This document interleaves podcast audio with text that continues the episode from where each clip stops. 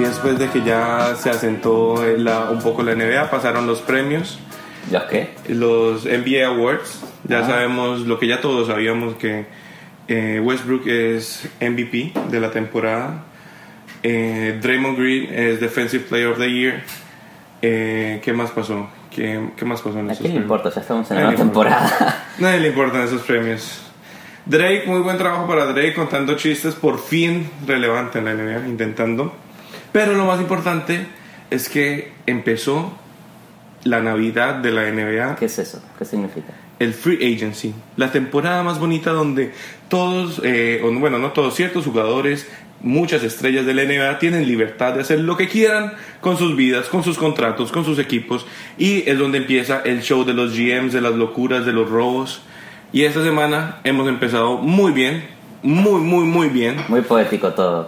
Pero es verdad, porque hoy ya los, eh, los playoffs de este año fueron, fueron bastante aburridos. Entonces, ¿qué es lo que nos queda? No aburridos, a mí me entretuvo, pero no fueron competitivos, No es fueron, lo que nos fueron todas barridas 4 a 0. Entonces, ¿qué es lo que nos queda? Si tuvimos unos playoffs tan malos, por lo menos tengamos un free agency que esté bueno. ¿Qué pasó en los últimos 10 días? Un montón de cosas. Se fue a dejar a otro equipo. Paul George fue tradeado. Chris Paul fue tradeado. eh, Gordon Hayward está por firmar quién sabe dónde. El free agency está on fire. En los últimos días, nueve number one picks han sido cambiadas entre diferentes What? equipos. Entre esos, Chris Paul, Jimmy Butler, Paul George, Ricky Rubio, Dwight Howard, Brook Lopez y DeAngelo Russell. Eso es, eso es un, creo que es algo récord. Bueno, no decir récord, pero es impresionantemente divertido ver todas estas estrellas moverse.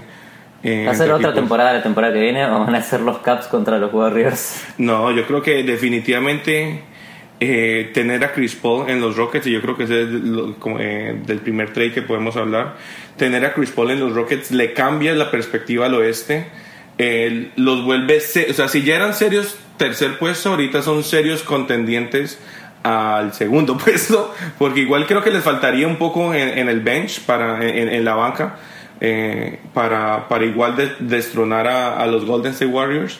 Estuvieron Pero a minutos de contratarlo a Iguodala, pero terminó terminó haciendo resigning en los Warriors. O sea que Golden State mantiene eh, mantiene el core de su campeonato, los mismos jugadores y encima te sigue manteniendo Iguodala. Ese hubiera sido un cambio que yo creo que sí hubiera cambiado la perspectiva y sí hubiera desestabilizado a los Warriors y hubiera cambiado la balanza de poderes en el oeste.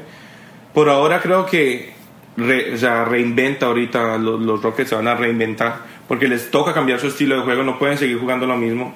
Van a Eh, jugar van a jugar igual de rápido. Yo creo que eh, la única diferencia es que se van a tener que turnar la pelota Harden y Chris Paul. A ver quién es el que domina la ofensiva. Creo que el- eh, lo mejor que puede hacer D'Antoni eh, es distribuírselas. No puede ninguno de los dos hacer todo, porque ninguno de los dos está acostumbrado a jugar tanto off-ball como se lo espera si uno de estos dos jugadores va a dominar la ofensiva. Y no creo que Chris Paul venga esperando hacerlo todo. Él sabe que ya Tampoco. está entrando en años y que está bien, está bien de en depender de, de alguien más joven, depender de alguien que en este instante es mejor que vos y, y to- totalmente honorífico eh, hacerlo. Y yo creo que es lo que está pensando Chris Paul. Él todavía puede darnos mucho, pero está pensando en que él no puede ser el mejor jugador en un equipo si quiere, ser, eh, si quiere salir campeón. Necesita una superestrella, un MVP contender. Y, y eso es lo que está haciendo, uniéndose a un muy, muy, muy buen equipo que, por cierto, lo eliminó 3-1 hace dos años. ¿Eh? La ironía. La La ironía. Eh, D'Antoni dijo, eh, le preguntaron por el trade, ¿no? Ajá, El primero contesta, cuantos más point guards tenés, mejor. totalmente. Es una liga de point guards hoy en día, ¿no? Definitivamente. Mike D'Antoni inventa, inventa lo que es la NBA. Eh, él jugaba esto que juegan todos los equipos en el 2005, en el 2004. Sí. Hace años, con Nash. eh, los equipos de Nash de 7 Seconds or Less eran lo que hoy se ve en la NBA: cortes, pases y buscar triples a toda costa. Hace 10 años. Más de 10 años. Igual vamos a ver, yo creo que por momentos vamos a ver un Harden más parecido a, a su posición natural, que es de shooting guard. lo cual también es muy divertido verlo, atacando más sin el balón, moviéndose más sin el balón. Está bien, va a estar cool. Lo bueno también es que le agrega un elemento defensivo importante en la posición de point Sí, que entre Patrick Beverly lo hacía muy bien, Sí. No, Eh, pero Chris, Chris Paul te, te contiene a casi ambos, cualquier ambos base lados de la cancha. lado. Ahorita tenés Sí, un buen bueno. defensor, pero no sacrificas en la ofensiva. No, y encima tenés, a Trevor, tenés Beverly. también a Trevor Ariza, tenés todo el- todos los wings eh, completamente cubiertos con eso. Que, o sea, es bastante low key eso. En un equipo Sí, de Anthony que juega una ofensiva brutal, ahora en defensa, en el backcourt y en los wings no, no va a ser fácil entrarle. Le sigue faltando a los Rockets un poquito ahí en el frontcourt. Es verdad que es un equipo Sí. de tirar triples eh, y lo tiene a Capela en, en el poste, pero, pero podría tener un poquito de juego interior para cambiarlo. Capela y Nene es Nen- Nene que... Que puede- yo creo que se va a convertir en un jugador muy a lo de Andre Jordan. O sea, Chris Paul va a convertir a Nene en Andre Jordan. Nene- Es, es mi Nene- teoría loca. No sé, Nene está un poco viejo para eso. Pero lo que pasa es que Nen- Nene firmó de nuevo con los Rockets. Sí, confirmado. Se Estaba queda. confirmado y después se desconfirmó. Sí, qué raro. Entonces- Momento raro el, del, del free agency. Entonces es como todavía Nene puede elegir ir al equipo que quiera. En los Pelicans no, en los Pelicans no lo necesitamos. Demasiado, demasiado frontcourt. Y del otro lado del trade, del trade están los Clippers que están en un limbo donde se niegan a, a Eh, tanquear, donde se niegan a renovarse. todo- surge todo el problema. Chris Paul se quiere ir de, de los Clippers por, por no llevarse del todo bien con Doc Rivers. Le preguntaron a Jamal Crawford el otro día, ¿se llevaban bien o se llevaban mal? Lo que contestó es, obviamente en ninguna relación te llevas siempre bien, ni con tus hijos te estás llevando el tiempo, te- te puedes pelear cada, a cada rato. Pero llevando el tema a la familia, eso es a lo que le- principalmente le molesta a Chris Paul. Hubo un trade que se sugirió con, con, los New York Knicks hace un par de años cuando, cuando los, los Clippers intentaban pasar de segunda ronda, pasar de segunda ronda y no podían. Este, y hubo una oferta de los Knicks para llevar a Carmelo Anthony a los Clippers.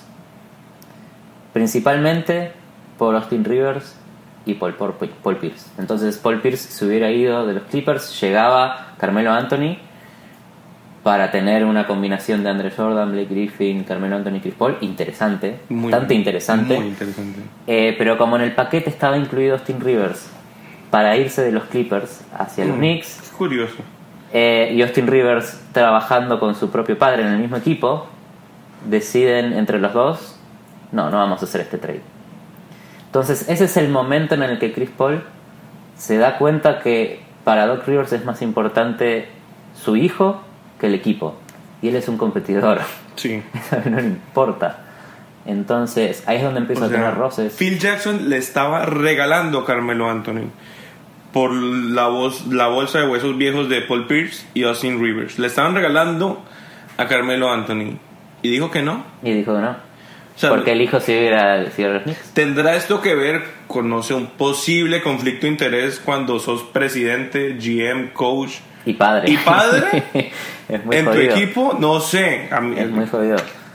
Entonces, ese es el momento en el, que, en el que Chris Paul se quiere ir de los Clippers y hoy quedan medio desestabilizados por varias cosas. Eh, primero también se va JJ Redick.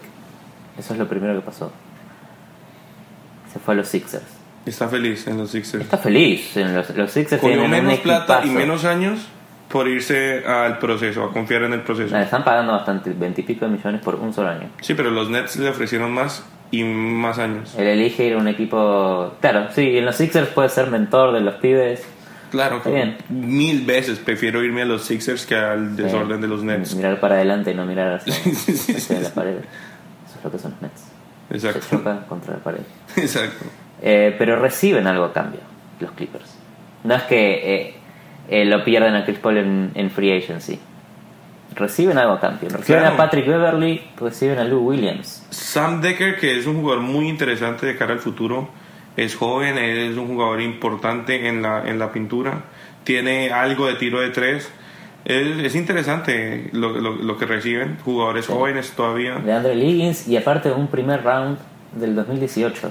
Que es eh, protegido top 3, pero es un primer round pick. Claro que pensando en que Houston no va a quedar muy atrás en la lotería, pero, Pero igual, Pero es un first pick. round. Es un pick.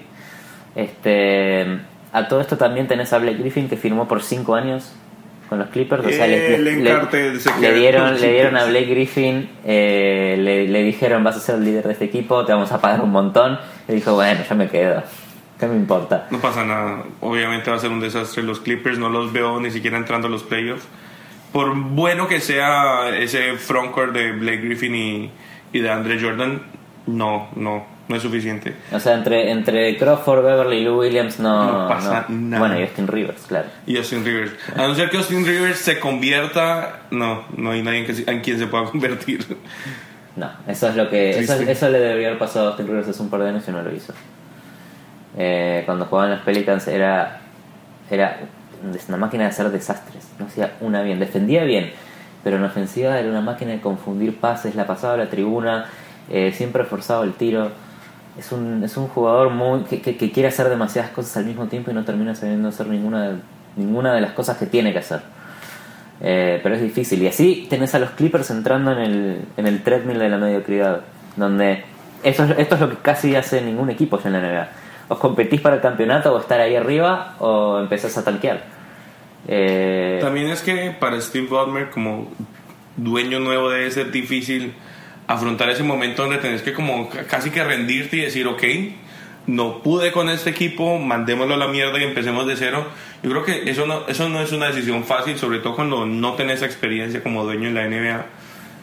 Creo que se aferra bueno, un había, poco, ya había ¿no? unos rumores de que de los eh, fans de los Sonics. Bueno, Goldman es el momento perfecto. Es el Pero momento que va, perfecto. está a punto de construir un nuevo estadio eh, en Los Ángeles, no creo. Está feliz. Está, feliz. feliz. con su equipo, jugando con su equipo como niño. Con Sí, él quiere, él quiere, quiere ganar ahora, aunque sabe que con Blake Griffin de Andre Jordan no va a ganar Sí. nada, pero, pero quiere tener un equipo competitivo. Quiere lo que lo peor que le podría pasar a los, a los Clippers hoy es volverse a transformar en peor equipo que los Lakers. Es lo, lo último que quiere ver Ballmer. Entonces Sí. mantiene un equipo competitivo en la cancha, los Lakers están mejorando, pero quién sabe si van a siquiera llegar a los playoffs. Le dio 173 millones de dólares a alguien que hace dos o tres temporadas no termina una temporada.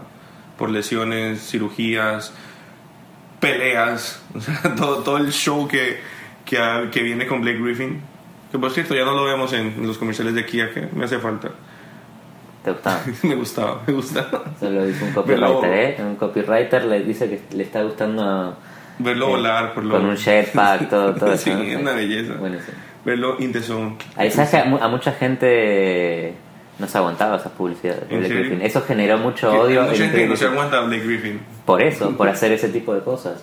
Porque no se bancaban el, el, el querer, el querer tener el protagonismo. Pero eso es Los Ángeles, o sea, ahorita lo haces de Andre. ¿Qué irá a pasar ahorita que se va Chris Paul de, de State Farm, supongo? No sé. No, no, Chris, Chris Paul, Chris Paul es el main, es el main de State Farm. Chris Paul no se ve de State Farm, el que se va de State Farm es de Andre Jordan. Vas a verlo a Harden quizás, si ponen, ponen ahí plata. Ah, Nene, Nene y... Nene, Nene y Chris Paul. Nene primero tiene que firmar con los Rockets, después con State Farm. Muy bien. Los trades en el mundo de Perfecto. la publicidad Perfecto. NBAstica. Muy bien, muy bien. Te das cuenta, buenísimo. Eh, no, y después, algo que no nos podemos olvidar es que cuando Chris Paul se quiere ir de los Clippers, el primer lugar en el que piensa no son los Rockets, era San Antonio. ¿Qué pasó con eso? Eh, no, nada, que la Marcus Aldridge eh, empezó con la actitud y King, Chris Paul dijo, yo no quiero ir ahí. Yo creo Con un que- tipo que, que pone actitud. Sí. Eh, y quería decidir ir- decidir su equipo cuanto antes. Este no podía aguantar a que San Antonio se saque encima de Aldridge para, para ir a los Spurs. Y elegirse a los Rockets que como lugar no están nada mal para él. No. Igual tiene un año para decidir si le gusta y en un año va a ser free agent. Sí. Y puede, puede ver qué hace. Que igual le da tiempo para ver si el free agency apenas empieza. eh, Tiene tiempo todavía San Antonio de deshacerse de Aldrich. Que se le devuelva. que- ¿Por qué no se le devuelven a Portland y que le No, así nadie lo quiere, pero nadie lo quiere. Si no, si no estás feliz en San Antonio, ¿quién te va a querer en otro lado? Los Kings, no, y no sé. Los Kings, bueno. Nada, los Kings están muy bien. Yo los Kings los veo bien armados. Body Hill. Creo que, no, mentiras, traidieron a todo el mundo ahorita. Todo- todos los Pero Body tenían. Hill, está Body Hill, que es el nuevo Que- Stephen ah, Curry según no, David. Curry. No, no llega ni a Seth Curry. Qué pena, Seth. Todo tu Para mí va a ser pero- bueno, va a ser bueno Body Hill. Sí. Sí, mete, una canasta de donde sea, no le importa. Y tira sin miedo, es como un J.R. Smith. Es una especie de J.R. Smith joven con un, con un Te poco más de, de tranquilidad, digamos. No, no está volviéndose loco tratando de hacer fantasías, pero No necesita guardaespaldas. sí, Muy bien. está bien. Eh, y no nos olvidemos que eh, el abandono de Chris Paul a de Andre Jordan, de Andre Jordan estuvo a- había firmado con Dallas. No había firmado porque estaban en el moratorium, estaban en ese limbo raro que tiene el free Estaba, agency. estaba de palabra acordado que se iba a Dallas, pero Chris Paul, eh, Blake Griffin y compañía lo secuestran en su propia casa, no lo dejan salir para que se queden los Clippers. De los momentos más memorables del free agency en los últimos 15 o 20 años. Eh, Paul No, no. Pierce intentando entender cómo funciona el social media porque no podía ni poner un emoji en Twitter. Una situación deplorable que termina con DeAndre Jordan quedándose con su equipo, con Chris Paul y con JJ Redick, quien un quienes un año después le dijeron, ¿sabe qué? Chao. Suerte, ah, nos vemos. Chao.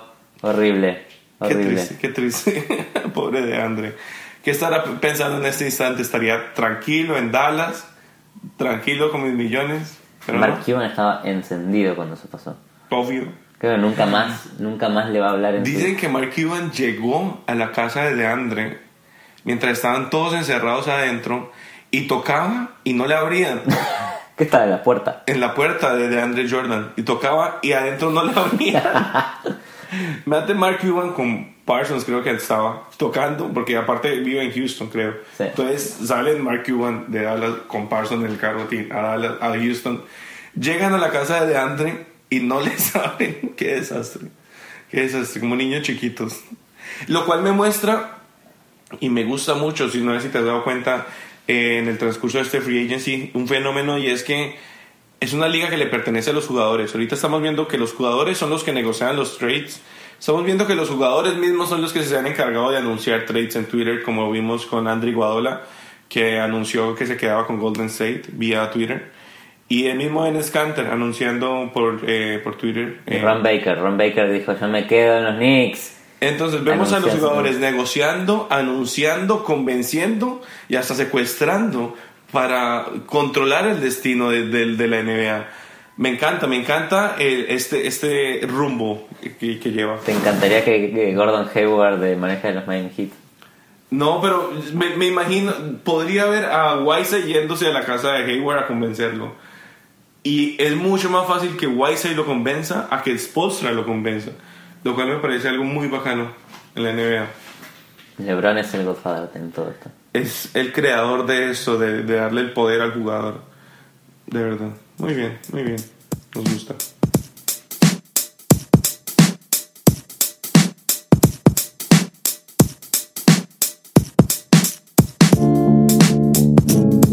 Y entre otras noticias, entre más, más, eh, sucesos de, de esta postemporada, Phil Jackson Postemporada tan bonita.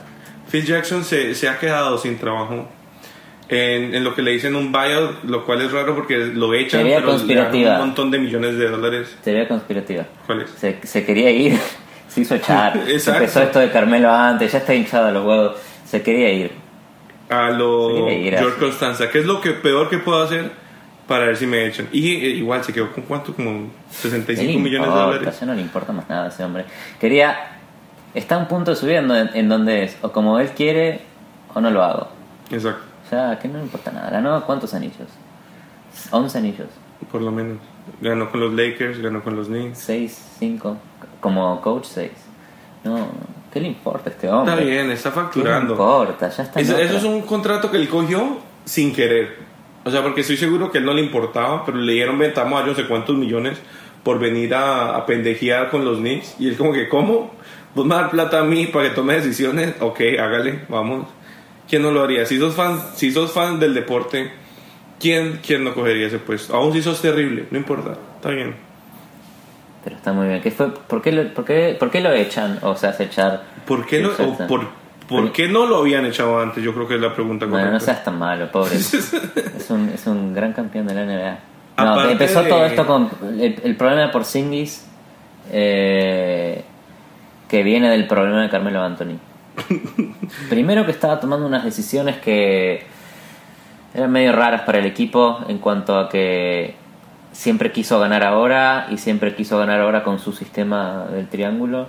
Eh, y como nadie le na- nadie se lo respetaba, nadie estaba convencido del triángulo, termina poniéndose a los jugadores en contra.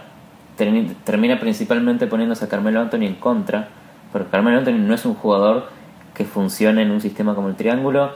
Eh, Carmelo Anthony llenándole la cabeza a Porzingis, Porzingis poniéndosele en contra, eh, Phil Jackson queriendo el poder por sobre encima de los demás. Eh, y después en social media y en entrevistas empieza a, a tirarle un poco de mierda a Carmelo Anthony, empieza a decir que la verdad que no lo necesitan en el equipo. Esto pone a Carmelo Anthony en contra de Phil Jackson, mucha tensión y Porzingis cae atrás también.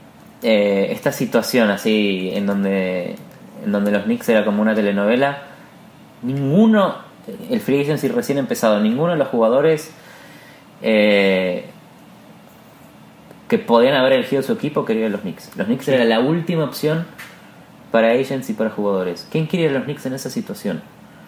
Entonces, En cualquier situación, New York, ¿quién quiere a los Knicks? basta, basta Phil Jackson, Phil Jackson se va de los Knicks Eh, y ahora hay que ver qué van a hacer hacia el futuro. Pero, ¿querés repasar los, los peores, o no son todos malos, los, los movimientos más trascendentes que hizo Phil Jackson Sí, lo irónico es que su mejor y peor, de- sus mejores y peores decisiones, las dos tuvieron que ver con Porzingis. Para mí su mejor decisión fue traer a Porzingis, su peor decisión querer tradearlo. Y es el punto de inflexión donde James Dolan yo creo que dice, si me toca escoger entre Phil Jackson o Porzingis, James Dolan, el dueño del- de, los Knicks, es fácil, es fácil la decisión. Porzingis todo el día, por el unicornio todo el día. Yo creo que es el punto de inflexión donde James Dolan dice, de pronto este tipo no está tan cuerdo como pensaba. Sí. Y ahí está toda la lista de, de decisiones. Bueno, la- la primera cosa importante que hizo cuando él agarra de, de- más que GM, presidente de, de los Knicks, eh, sacar a Mike Woodson de coach y pone a Derek Fisher, un tipo que entendía su sistema del triángulo. Derek Fisher nunca pudo funcionar con el equipo eh, usando la ofensiva triángulo, metía otro tipo de ofensivas por acá y por allá y Phil Jackson siempre quiso hacerle de coach y estarle encima para, para forzarlo a usar más el triángulo. Este, después lo termina despidiendo a Fisher y trayendo a Hornacek, a quien también le obliga a usar el triángulo. Eh, y que- quien tampoco estaba de acuerdo con usar todo Y el tiempo. públicamente habló triángulo. de no- Públicamente. no o sea, Hornacek dijo, bueno, yo lo voy a tratar de incorporar, pero no es lo único que vamos a hacer. Hoy la NBA es distinta. Este, Hornacek sigue siendo el coach del equipo eh, y hoy imagino que va a tener mucha más libertad para, para hacer lo que él quiera, que es lo que había hecho con los Suns en, en años anteriores. Eh, y después hizo un movimiento clave. Eh, muy rara la intención de, de- de Phil Jackson de si querer ir a ganar ahora o de pensar el futuro. Porque hace un trade en donde eh, se saca de encima a J.R. Smith y a Schumpert y lo manda a los Cavs. Por nada, por, por Lou Admonson, por Alex Kirk, Lance Thomas, un second round pick. Por nada. Ahí le regaló un medio anillo a LeBron. Le regala medio anillo a LeBron. Entonces, ¿qué, qué, qué estuvo tratando de hacer eh, Phil Jackson en los Knicks todo este tiempo? Queriendo tener el poder de, de la situación, queriendo obligar el triángulo eh, y, y no le salió. Y ahí se fue. ¿Y a quién están entrevistando ahora los Knicks? A, a Don Griffin. A Don Griffin está. Don Griffin. Don Griffin. Don, Don Griffin, Griffin. porque no le olvide que él draftió a Tristan Thompson, draftió a Kyrie Irving, eso sabe cositas. Y está en posición y listico para coger el puesto que le deja Phil Jackson. Le, le encanta coger mierda, ¿no sabes? Sí, pero Griffin. igual, igual Griffin eh, siempre dependió de tener a LeBron de su lado. No es que es un tipo que solito y solo eh, te puede construir algo de cero. No, Lo tuvo LeBron, no. lo- lo- sabe draftear.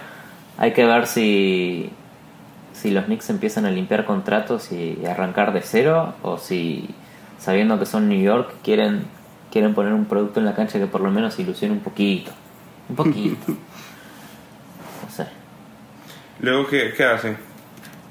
¿Qué hace quién? Luego draftea por Singis, ¿no? En, en, su, en su lista de decisiones. Sí, bueno, que fue lo peor y lo mejor que hizo, como dijiste. Eh, cuando lo elija por Singis, eh, jugador que nadie conoce. ¿De dónde Sí, por cierto, se me olvidaba Jerry West, eh, perdón, eh, Jerry West es quien recomienda a, a David Griffin para los Knicks. Entonces viene como con buena recomendación ahí en el background. Luego draftea por Singis, pero en, inmediatamente después toma la, no sé si grandiosa, pero defi- definitivamente inquietante decisión de traer a, a Noah y a Derrick Rose. Sí, estaba antes Robin López, eh, que había ido a un seminario del Triángulo, minu- minutos antes de que Pobre lo cambie. No, está más de las decisiones de Phil Jackson. Hagamos, terminó la temporada, terminó la temporada y dijo, hagamos un seminario del Triángulo, acá nadie entiende nada.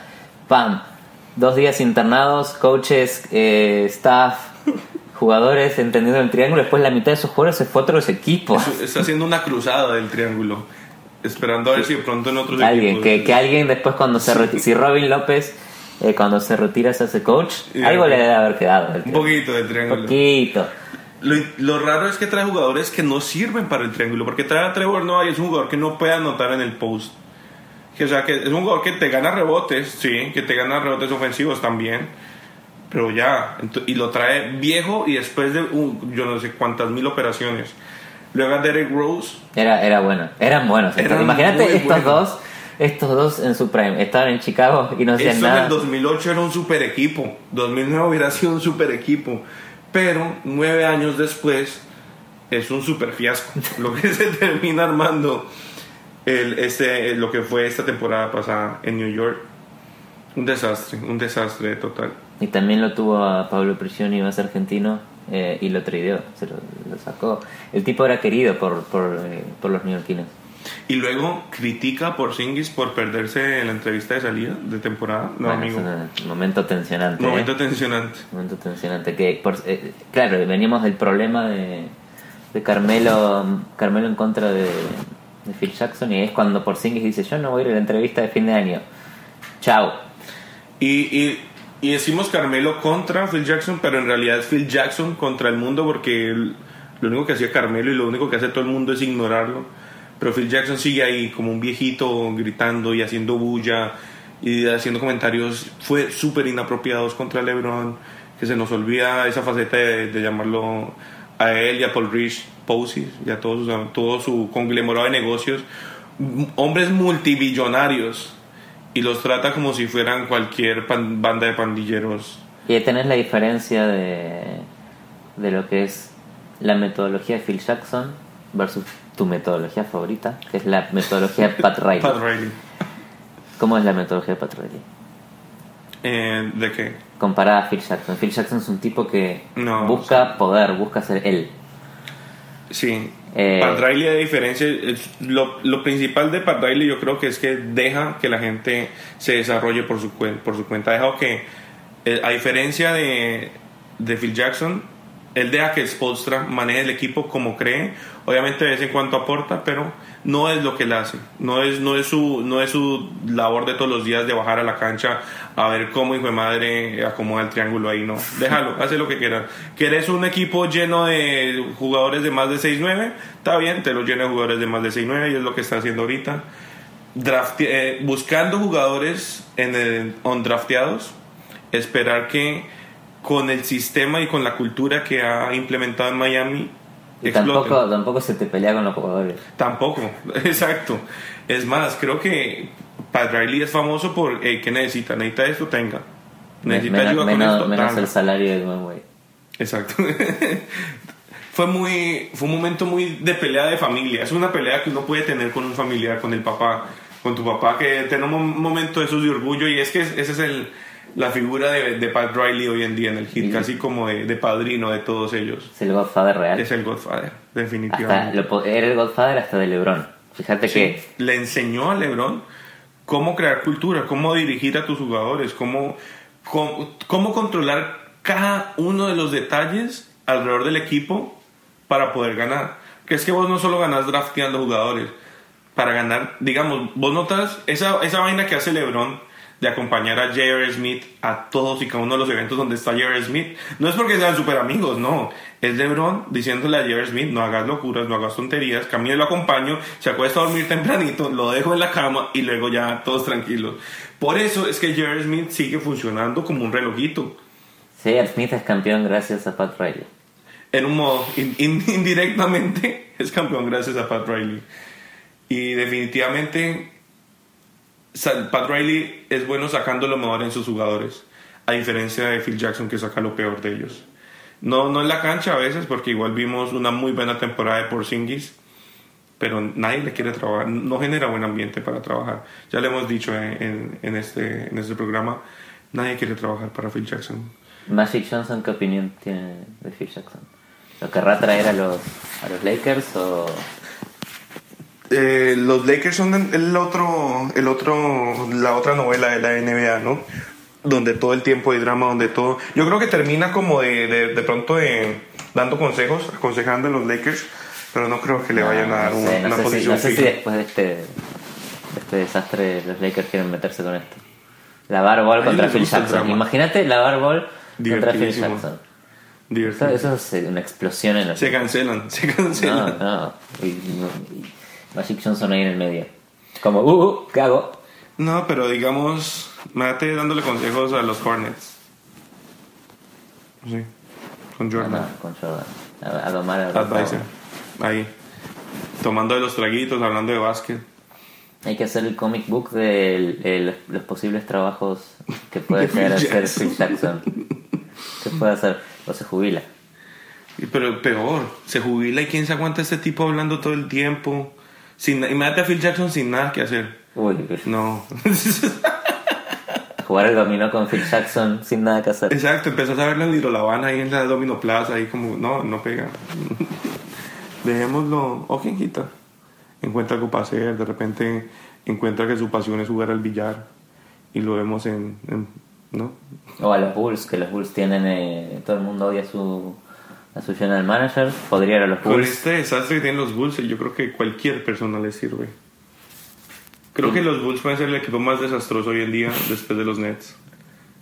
O sea, los Nets por su pasado y porque están condenados a cinco años de desastre. Pero los, los Bulls... Los Bulls están perdidos. Los Bulls No, están perdidos. Y, y Phil Jackson tampoco lo va a solucionar. no, o sea, Phil Jackson no le va a solucionar nada a nadie. Sí, sí, sí, sí. Le solucionó algo a los Knicks yéndose. Uy, muchísimo. Lo cual no me sorprendería, no me sorprendería si más adelante, o sea, pensemos en que el próximo año, The Banana Boat Brotherhood son todos agentes libres. LeBron James, Dwayne Wade, Chris Paul y Carmelo Anthony. El todos- geriátrico, ¿eh? Todo- El geriátrico. todo 35 plus. No, no, ninguno llega a 35 todavía. Les quedan dos Te años. salen campeón. Te salen campeón. No salen campeones, pero se van a divertir. Yo creo que lo van a hacer como por pasar bueno. Lo que queríamos hacer antes de retirarnos. Exacto. LeBron puede que ya esté como que bueno, no lo va a ganar a Durant. Está difícil, está difícil ganarles, jugar todos. Y ahorita sin Phil Jackson, no hay quien les diga que no. no. No, imaginemos, imaginemos a los Knicks con Chris Paul, con Carmelo, con LeBron. Aparte, que ninguno se va a bajar de sueldo, entonces no les alcanza para una banca. Es que Carmelo ahora se queda, ahora no se va a ir. No, no se va a ir. Feliz, cagado de la risa. Él ganó, ganó todo esto. Pero no, no, no les alcanza para nadie en la banca. O sea, son ellos cuatro por Singis y ya. O sea, van a tener ahí a quien, a nadie. No, van a cobrar 3 pesos para, para ser Sí. campeones juntos. 10 millones cobra cada uno. En, ahorita que el cap space está por Ahora que le dan contrato de 28 a Drew Holiday. Consternado con eso, ¿eh? Sí. Casi le pagan mucho más. Pero bueno, eso fue Phil-. Jackson, Phil Jackson eh, jubilado o Phil Jackson líder de la nada. Líder de la nada. Phil Jackson es parte de los abuelos de la ya.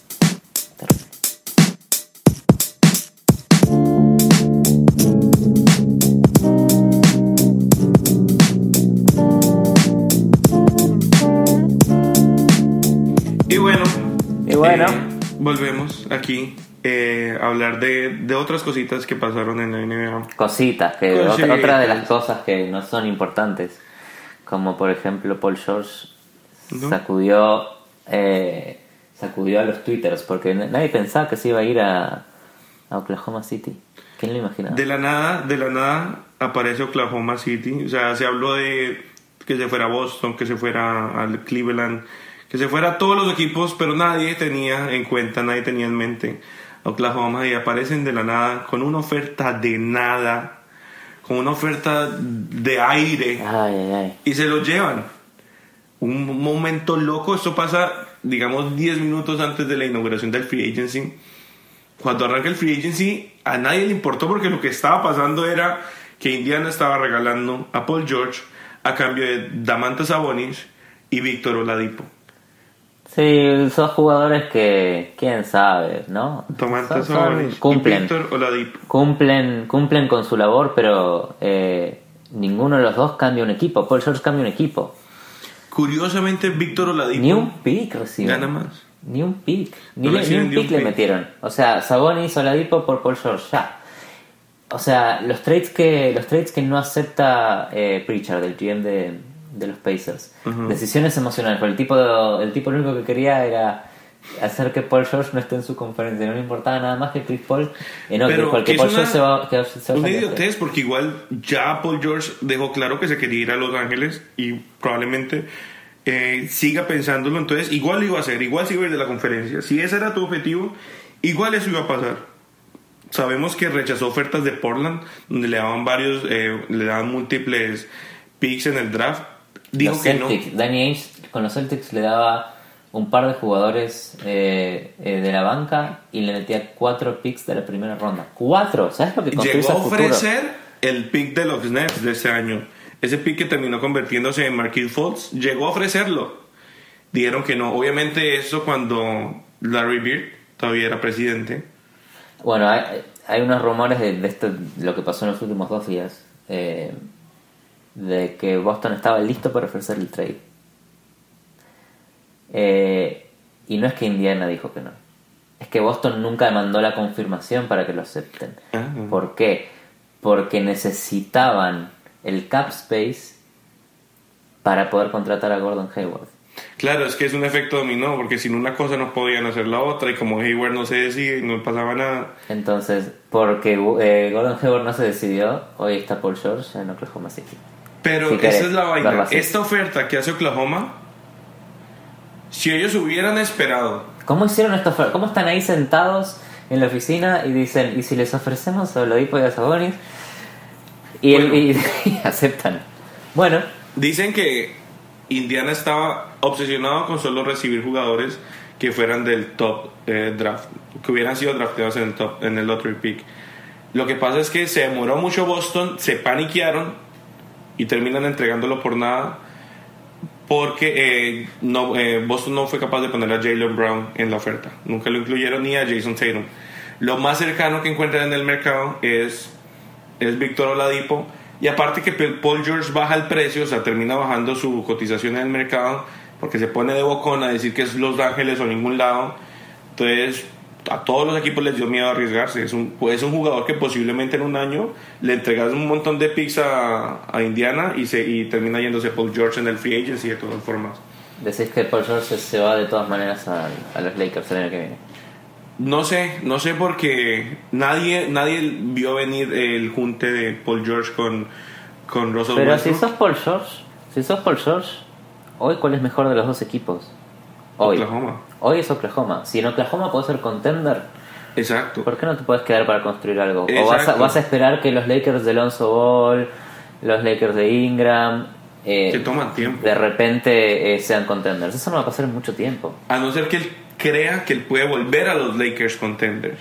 Lo cual es posible y no, porque necesitas otra estrella. No puedes ir a, con un montón de rookies a intentar. O sea, sí, vas a aportarles mucho, les vas a enseñar, pero les va a faltar una superestrella como el que tenés el- al lado en este instante, Russell Westbrook. El los MVP, pone- confirmado MVP. Confirmado MVP, por fin. Bueno, triple doble una temporada. ¿qué? ¿Cómo no va a ser el? Que con Adams, George y Westbrook es un tridente bien, bien interesante, pero no creo que sea suficiente. Sí, lo que se le fue es Tash Gibson, que se termina yendo a los Les Timberwolves. dejo un hueco en Les el, dejó un el huequito power forward, ahí. en el 4. Ahí porque Steven Adams y Canter, si bien son jugadores que son como opuestos, ¿no? Sí. Uno, uno muy buena Sí, defensa y terrible ofensiva, el otro terrible defensiva, muy buena defensa, pero Con Steven Adams mucho más potencial, ¿no? En, en sí, claro, lados. pero no no sé si pueden jugar juntos. Se, se siguen siguen ocupando Se lugares lugares parecidos en la cancha. eh, y ninguno de los dos es extremadamente atlético como para poder cubrir los stretch que tiene hoy el básquet. Imagínate marcándolo a Anthony Davis tirándote triples. Es difícil. Necesitas otro tipo de defensor. Lo que sí es que Paul George es un tipo que puede eh, intentar eh, cubrir a Durant. Sí, sí, Paul George puede en esa posición también. Este, Igual les falta, les falta ahí un par de piecitas. Están ahí, ah, No, super, un paso adelante. están muy, muy, Durant, muy- están avanzando matar. mucho, pero viendo lo que hizo los Rockets, sabiendo lo que hicieron las tres, los tres equipos, que uno San Antonio se queda igual por lo que hemos visto. Eh, Los fans de los Thunder son el- el- tienen mucha suerte. Primero tuvieron a Durant y a Westbrook regalados porque les vino un equipo con ellos ya ahí. Después, bueno, nunca lograron ser campeones, perdieron la final. Pero cuando se les va Westbrook, tienen el entretenimiento de una temporada MVP triple doble. sí, y ahora viene histórica. Paul George. Y ahora viene Paul George. No tienen descanso. Que pasan o sea, aún si es una temporada donde no avanzan de primera ronda, el regular season ver a estos dos jugar va a ser muy entretenido. O sea, el valor que le aporta a la NBA de estos dos en el mismo equipo, Se tiran lobs. Es- Westbrook, pero, pero. Westbrook se sabe lo que puede hacer ahora. Eso es lo que Sí. está cool. Westbrook sabe que puede ser un monstruo. y eh, los dos y están lo- contentos de no ser el único que pueda anotar. No, pero es diferente con Kevin Durant. Kevin siempre, siempre estaba esta pica en la que si Westbrook tomaba el protagonismo estaba mal porque no lo hacía jugar Ujú. a Kevin Durant. Ahora se sabe cuál de los dos es el líder de este Claro. equipo. Y que a Paul George no le molesta jugar sin balón. Y es bueno eh, disparando, o sea, haciendo catch and shoot. Es bueno recibiendo el balón y disparar sin pensar. Es bueno, le va bien. Westbrook descubrió que puede ser Batman Sí. eh, y ahora y le necesita. acaban de traer a Robin. Y necesita- un Robin muy bueno. Muy interesante. Que le agrega un poquito de calor a la competencia que se pone como en el cuarto y quinto puesto ahí con Minnesota. Que Minnesota también va a estar ahí duro con, con Utah. Sí, el, el- el oeste cambió cambió bastante respecto al año pasado. ¿no? Es- Ten- tenés a- Golden State va a ser el, Una el- belleza. el mejor equipo, probablemente. Sí. porque mantiene su core. Ahí segundo puede ser tranquilamente Houston, eh, con Chris Paul y Harden. Después atrás San Antonio tercero San Antonio. Y después está peleado, se caen los Clippers de ese lugar. Seguro. Fuera. eh, y puede subir otro equipo, puede subir ahí tranquilamente Oklahoma para hacer el Oklahoma, cuarto. Oklahoma y Minnesota van a pelear ese, ese, ese cuarto puesto. Y Memphis que tampoco nunca termina quedando atrás. Es como el, el Sí. de los San Antonio Spurs, el subdesarrollo. Siempre tuvieron más o menos eh, una estructura de equipo similar. Sí, eh, tienen buena cultura, son juiciosos, trabajadores. Pero se, se mantienen en su en su sexto sexto lugar del oeste hace años. Y no descartes a Rudy Gobert, porque aunque pierdan a Hayward, que es lo que más parece, sigue, sigue siendo un equipo joven, sigue siendo un equipo que tiene cositas, eh, por lo menos para llegar a los playoffs. Rudy Gobert era mi defensive player of the year. Sí, buen candidato. Y que ese puesto, ese último spot de los playoffs puede ser intercambiable ahí con de pronto los Lakers, teniéndole un poquito de. No, a los Lakers, a los Lakers creo que les falta un poco para poder- ¿Todavía? Sí, están todos muy jóvenes. Y Tiene que haber un trade rompecocos ahorita que de locos que haga Magic Johnson. Y ahí de pronto le creemos, ¿no? Al, alguito, que lleve alguito. Le falta una le pieza. faltaba Paul George. Eh, te voy a esperar. Pero Ingram no es lo que, lo que prometía. Ingram, Ingram- acordate cuando lo de la escena, era, "No, este tipo... Ingram sí, todavía. Este Ingram, Ingram yo creo que es la mejor pieza que tienen con, con Lonzo. Está bien. A, a Ingram le va a hacer bien eh, tener a Alonso Ball ahí con, con el protagonismo. Brook López también, o sea, Brook López y Ingram yo creo que son los que más van a beneficiarse de tener a Alonso Ball. Según lo que dice Brook López, está muy contento con el IQ de, de Alonso, como que se siente muy cómodo jugando con él, muy bueno haciendo asistencias, que es lo que necesita alguien, ¿no? Que, que es lo que necesitan los Lakers. Está bien. O sea que los Lakers para vos ahí medio... eh, entran a los playoffs tranquilos. Pues está ahí, hay que ver qué pasa con Utah, hay que ver qué pasa con Portland, que se nos olvida también que también o sea, llegaron a los playoffs que nadie pensaba que le iban a quitar ese puesto a los Nuggets, que se nos olvidan los Nuggets también, que tienen también a Plumlee y a, y a Nur- creo que se pronuncia, se me olvida, que también, también tienen buenos, buenos jugadores. Sí, eh, y de todas maneras, Dallas sigue siendo sigue siendo un equipo que Dirk Nowitzki envejece y no envejece, eh, pero sigue teniendo chances de entrar a los playoffs. Este, y no te olvides de los Pelicans. Está bien, es verdad. Hay que ver cómo terminan de, armar- de armarse, pero tienen Acaban de- las dos de las más superestrellas que ahorita. Le acaban de dar contrato a True Holiday. Que lo que se temía, lo que se temía a True Holiday era que le den el, el contrato máximo, casi como unos 30 millones por año. No le dieron eso. Eh, pero el contrato igual termina siendo bastante alto, 125 millones por 5 años. Por lo tanto le queda 20 en más de 25 millones de, de, de dólares al año a su holiday. Muy fácil calcular el CAP a partir de ahora, porque el CAP es 99 millones. Mucho más fácil que antes. Entonces, el tipo solo eh, te está cubriendo el 25%, solo él, ¿eh? Un cuarto del cap space. Y no te olvides que tenés ahí en el mismo equipo a DeMarcus Cousins y Anthony Davis, que probablemente Ya empieza Anthony Davis cuando Anthony Davis, tiene, Anthony Davis tiene varios años, pero de Marcus Cousins se le expira. No sabemos si se va a quedar o no.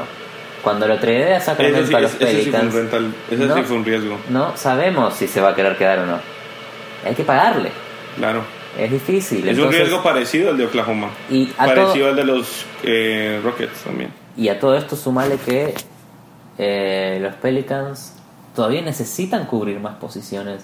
Necesitan tener algún, algún jugador en el wing y ya es broma, pero todavía no hay rumores de jugadores que quieren ir a los Pelicans. Nick Young, Swaggy P, Swaggy P, Nick Young es el único que... que Nick Young estaría que- bien. Y pero ¿qué, qué haces con Nick? Es un buen tirador, es un muy buen sniper. Pero vos querés avanzar a finales de conferencia. No, con Imposible. Swaggy P, no. Es imposible. Tenés los dos big men eh, más, más dominantes de la NBA. ¿Por qué es tan difícil? ¿Por qué es tan difícil construir para los Pelicans?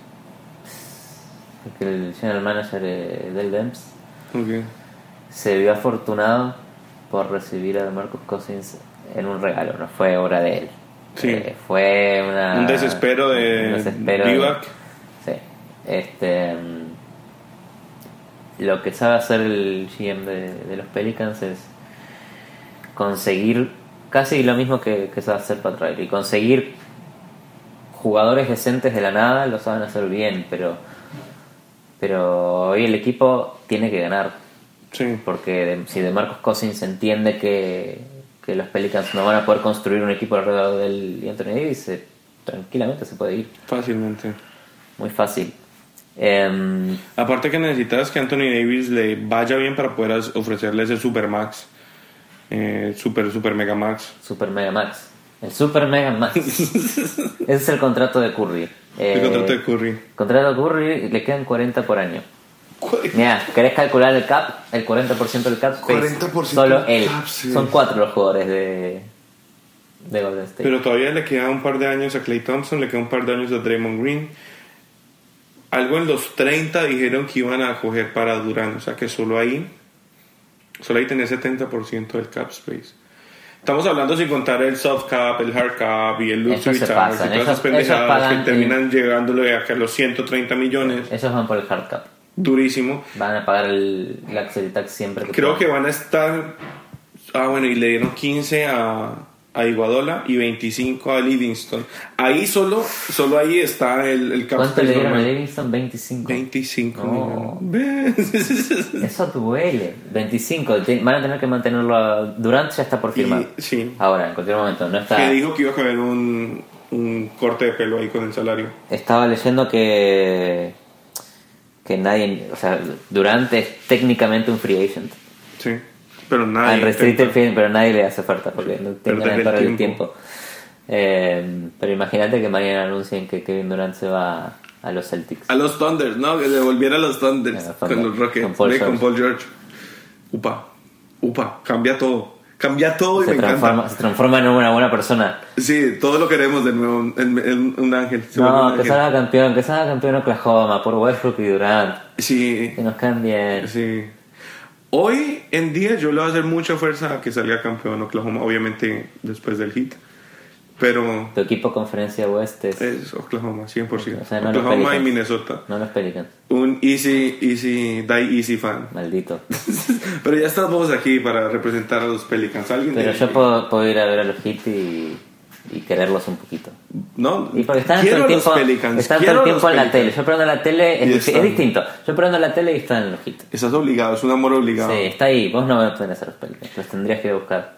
Quiero a los Pelicans porque me cae muy bien Anthony Davis, me cae muy bien True Holiday. Entonces, es, tengo ese afecto por, por el, el underdog. ¿Y Boogie? Boogie, Boogie me cae muy bien. Boogie me entretiene mucho, sino que es, es como rudo. Bueno, el, el- lo tradean por decir eh, fuck the Warriors. Es un tipo con actitud. ¿Cuántas faltas técnicas? Lo tradean por decir fuck the Warriors. 21 faltas técnicas esta temporada. Loquillo. Es un problema, man. Loquillo. problema. 19 en los Kings. Fue inteligentemente tranquilo para solo, solo recibir dos en los Pelicans. Sí. Porque en ese punto creo que ya le estaban cobrando un montón de plata por cada falta técnica y ya no quería más. No, ahí, ahí Alvin Gentry, el coach de los Pelicans, intentando calmarlo, pero ya está perdiendo el control. Ya no sabe. Ya. Creo que es Anthony Davis el que mejor lo puede frenar a Cousins, más que ese coach. Lo único que puede salvar a los Pelicans es que traigan a Calipari. No, Calipari, Uh. Calipari le acaba de decir que no a los Knicks. ¿Cómo Digo que no a los? Knicks. Sí. Digo que no a los Knicks. Dijo que está no muy Knicks. tranquilo. Dijo, si digo no. que no a los Knicks es porque está muy tranquilo. Dijo, no, no, yo estoy acá en Kentucky. Bueno, no le digo que no. Salió un rumor de que él estaba aplicando. Pero después él contesta, no, nadie me llamó, yo estoy acá en Kentucky. Y yo le estoy tranquilo". intentando. Se lo voy a decir, yo estoy tranquilito, aquí en mi finquita. Sí, porque una cosa es dejar que el rumor florezca, el tipo ni siquiera. Sí, no, Dijo que no, no, no, no, true. Yo estoy acá en Kentucky. Relajado. Déjame tranquilo. Después la NBA se autojuega de Kentucky. Sí, sí. Em, no le va a faltar lo ni pero los Pelicans no van a ir. Los Pelicans no quieren nadie. Estaban hablando de que. Sí, sí, haber- divertido que es New Orleans. No, no, no saben ni qué GM. O sea, si sacan a Del Demps, no saben a quién traer. Es que ese es el problema con estos equipos que han cambiado de nombres, que han cambiado de sedes tanto, que los jugadores sí- huelen la inconsistencia. Sí. Se huele, se siente. Totalmente. Lo mismo le pasa a Washington, lo mismo le pasa a los Hornets. Todos esos equipos que se mueven y que se reestructuran, como que No, y eso se algo tan proyecta a los simple jugadores. como que Chris Paul no quiere ir a los Spurs solo porque hay un jugador que no está contento. Te demuestra de nuevo que es una, Es muy importante, la química es muy importante y eso desbalancea la química. es una liga de jugadores. Pero creo que sí, es una liga de jugadores. Creo que no hay problemas de química en, en, en New Orleans, simplemente es problema de, que, de recruiting. Sí. que seguir buscando. que ahí. Después, ¿qué otros, eh, ¿qué otros movements? San Antonio sí tuvo una cosa, una cosa alegre. Le pagaron a Patty Mills. Algo Mills así está como- cobrando. Feliz paycheck, payday para Patty Mills. Este, Keep getting those checks, man. importante, importante, porque ahora Tony Parker Ay. encima que quizás no sea más titular. Hay que ver cómo vuelve la lesión. Patty Mills puede tomar más protagonismo. Hay que ver. Un símbolo de confianza de parte de Pop. Sí, totalmente. Este, después lo tenés a José Calderón que fue a los Caps. LeBron no tuvo absolutamente nada que ver con esto, porque a diferencia de años anteriores, donde LeBron estaba haciendo recruiting de los free agents activamente, este año eh, LeBron, no sé, se fue de vacaciones, no sé dónde está, pero no participa más del recruiting. ¿Es esto obra de Chauncey Billups entonces? Es sobre Chance, no sé, puede ser. Sobre Su primer... Billups.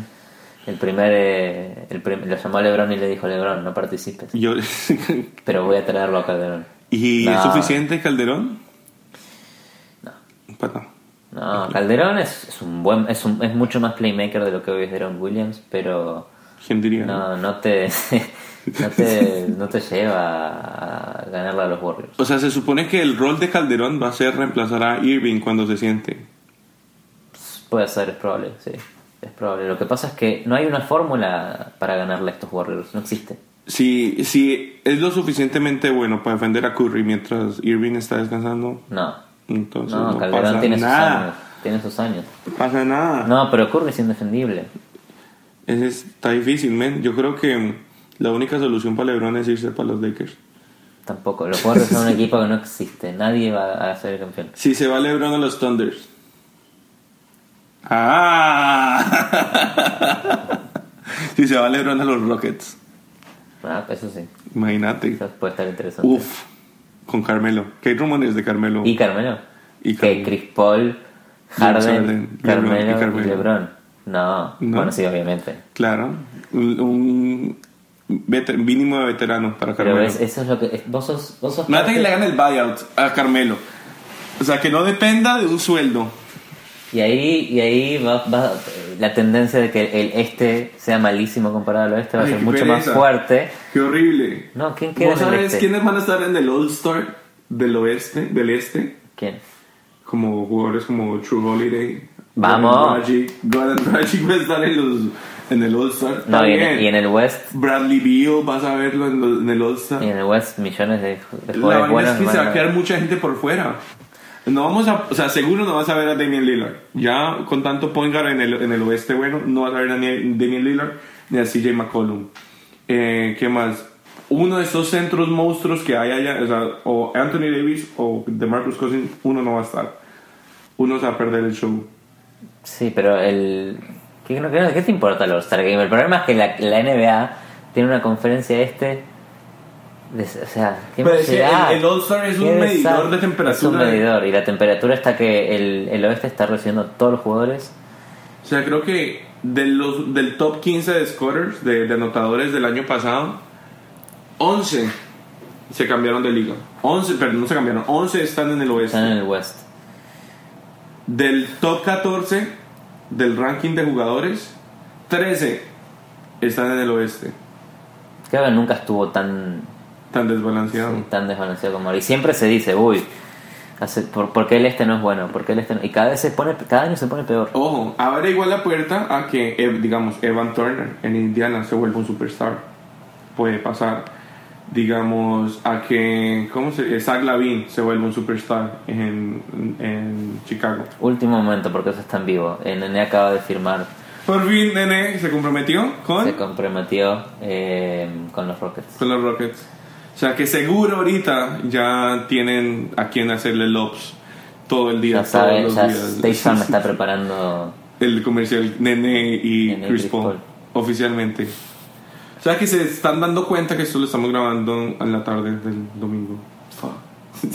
Sí, lo único que todavía no se sabe, que quizás en los próximos 5 minutos se sepa o no, eh, es Gordon Hayward, que es el, el, el, el- el free agent Es más grande que, que hay. el como- más grande que queda, porque hubo, ¿cuántos se han cambiado de equipo? Sí. El que queda es Hayward. Pero muchos no fueron free agents, muchos por trade. Muchos o sea, por de los free agents, este era este y Blake Griffin los, los como interesantes que habían por ahí. ¿Y a dónde va a ir Hayward? Hayward, Hayward, yo estoy, o sea, o sea sin- quitando mi fanaticada por el, por el hit, yo creo que se va a terminar quedando en Utah o yendo a Miami. O sea, como ciudad, ya él ha dejado claro, él y su esposa, que quieren un cambio del frío insoportable de Boston. Entonces, como ciudad puede que le llame la atención Miami, pero como equipo yo creo que va a terminar quedándose en Utah, ya tiene algo construido con Rudy Gobert. Y pero si seguís hablando de la disparidad este-oeste, en el, en el oeste va a ser imposible hacer algo. Si él se elige ir a Miami, Fi- elegir a la Sí, a Heat o a Boston, tiene Que yo oportunidad creo que eso es parte del pitch de Ainge y de Pat Riley, decirle, hey, si te venís acá la conferencia está más suave, es solo llegar ahí a, llegarle a LeBron, que suena fácil, ¿no? Pero llegás a una final de conferencia Claro. probablemente. Eh, en el oeste no pasás de segunda ronda. y hay que ver porque, ¿qué le pasó a los Celtics que ningún jugador quiso ir para allá? O sea, vimos a Blake Griffin decir que no, vimos a Paul George decir que no, vimos a Butler decir que no. Que aunque fue por trade, obviamente sabemos el poder de los jugadores y lo mucho que influencian en el equipo al que van. Sí. Eh, el punto es que un montón de jugadores que. Un montón de jugadores que terminan no yendo a Boston.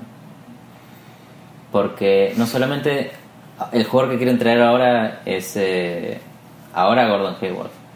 Antes de Gordon Hayward lo querían traer a Paul George y no lo pudieron traer a Paul George. Este, mm, Y es que es raro porque por no Paul George, o sea, a, a Paul George lo ponen en pausa por intentar llevarse a Hayward, entonces pierden a Hayward, pierden a Paul George por ponerle atención a Hayward, y yo creo que van a perder a Hayward por no haber podido llevar a Paul George. Entonces es un efecto dominó donde nunca fuiste all in, nunca te comprometiste y por no comprometerte te quedaste en y no nada. te olvides que el año pasado otro de los rumores a los Celtics era de Marcus Cousins También y tampoco. terminó firmando en O su eh, y Fultz, que era el primer pick, bueno, tampoco. Tampoco, bueno, porque ahí no quisieron. Ahí no quisieron. Pero. Y ¿cuánto- ahí donde Jason Tatum sea un fiasco, weón. hay, que ver, hay que ver. Puede ser un buen Que lo jugador. hemos visto ya en, en, en prácticas y como que le va muy bien con el tiro de tres. Pero el free agent que están buscando si Hayward no, no firma con Boston es Danilo Gallinari. Eh, Ok. poquito, poquito, Esos rangos. ¿no? De, de, y Jimmy Butler. Jimmy Butler también estaba rumoreado. sí, es verdad. Y no pudieron. Ninguno, ni Jimmy Butler, ni Paul George y quizás ni Hayward. Eh, ¿Quién quiere vivir queda. en Boston? Sea, Qué pena con mis amigos de Boston, pero... no, pero Boston, el, el pitch de Boston a Hayward es cultura, historia, Cul- cul- cultura, historia, historia. de la ciudad y del básquet. Historia del básquet, ya los que- 25 banners que tienen colgados, pero Los- ya. Claro, y los Heat pusieron un banner de Hayward con la camiseta de los Heat. Boston dijo poner los banners de los campeonatos. Es, un es una payasada porque, o sea, eso me lleva un poquito a la guerra de, de emojis que vimos. Eh, es, un, es un disparate co- contar con los 11 campeonatos de Bill Russell, porque en los últimos 30 años se han ganado uno. En los últimos 30 años, Utah y los Celtics tienen un campeonato contra los tres del Heat, que lo dejó clarito Hassan Whiteside en, en su, en su tweet. Es que es muy bueno porque por emojis los jugadores no tienen filtros.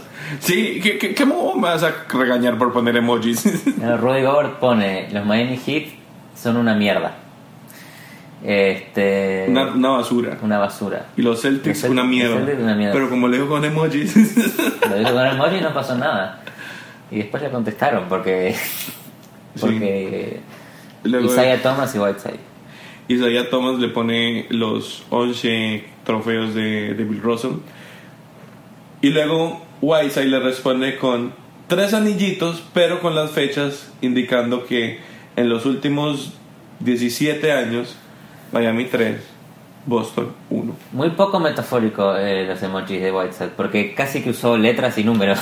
Sí, curiosamente puso emojis de números en vez de simplemente escribir el número. O sea, puso el emoji del 2, el emoji del 0, el emoji del 0 de nuevo.